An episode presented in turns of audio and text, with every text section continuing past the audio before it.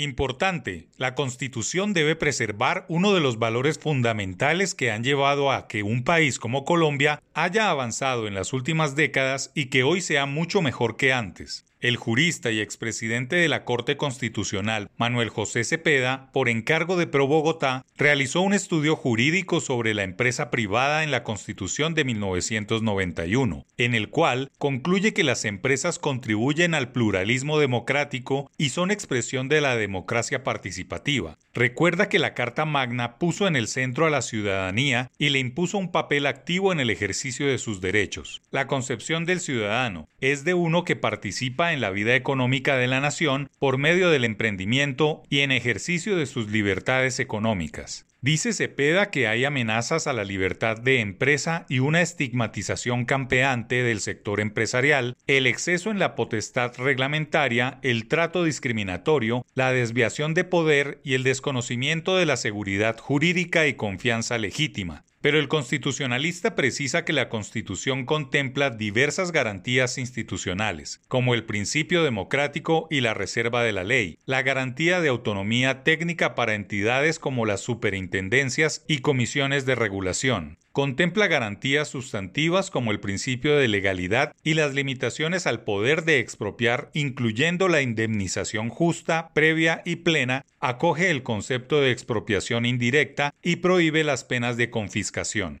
exige que las intervenciones del Estado sean ordenadas por la ley, reserva legal, respeten el núcleo esencial de la libertad de empresa, impide que se impongan deberes a los particulares que no se encuentren previstos en la ley o sean desproporcionados, contempla garantías judiciales, incluyendo el acceso a la tutela y a la acción pública de inconstitucionalidad y otras acciones públicas. Impide adoptar medidas arbitrarias en el marco de un estado de emergencia. La Corte Constitucional debe verificar los motivos del estado de emergencia y además puede limitar las medidas a adoptar, asegurando que sean proporcionales y respeten la libertad económica y el derecho de propiedad. Todo esto se debe recordar en este momento, según la directora de Pro Bogotá, María Carolina Castillo, ante la multiplicación del discurso que limita el valor social de la libertad de empresa y su ejercicio, por tanto decidimos analizar el régimen constitucional de la empresa en Colombia, así como su impacto positivo en contribuir a que el país sea más equitativo y más democrático